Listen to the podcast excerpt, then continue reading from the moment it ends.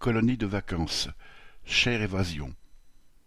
Malgré les aides, envoyer ses enfants en colonie de vacances cadre de moins en moins avec les budgets des familles populaires, laissant en plan 4,4 millions d'enfants qui ne partent ni en colo ni avec leurs parents. La seule ressource pour les autres est alors un centre de loisirs, quand ils ne restent pas carrément bloqués sur le parking en bas de leur cité ou dans le coin de campagne où ils vivent toute l'année.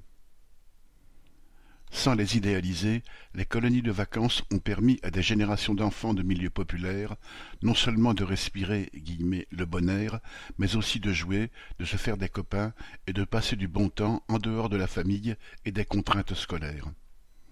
Si elle est parfois considérée comme ringarde, la colo reste aujourd'hui appréciée comme un moment d'évasion, d'apprentissage de la vie collective, plus proche de la nature, avec des jeunes qui aiment encadrer les enfants en suscitant leur curiosité et leur initiative.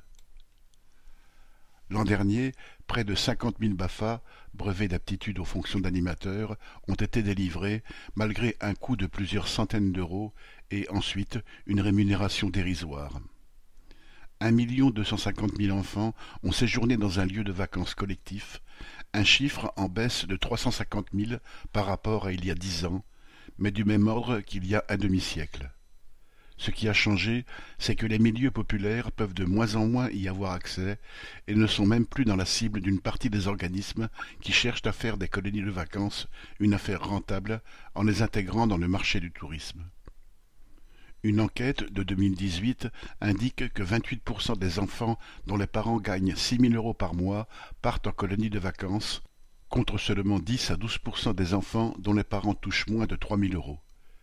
Les séjours proposés, qui étaient souvent d'un mois et plus, sont raccourcis à une semaine pour un prix qui tourne souvent autour de 500 ou 600 euros hors voyage et dépasse couramment 1000 euros, sans parler des séjours de prestige ou d'exception à quatre mille euros.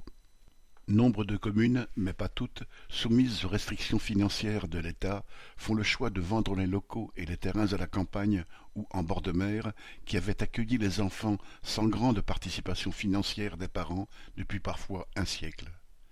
Quant à l'État, c'est une question dont il se détourne plus que jamais. Cela n'empêche pas les discours qui feignent de se préoccuper de l'épanouissement des jeunes générations, désormais concurrencées par ceux qui voient les enfants des classes populaires comme des délinquants en puissance. J'en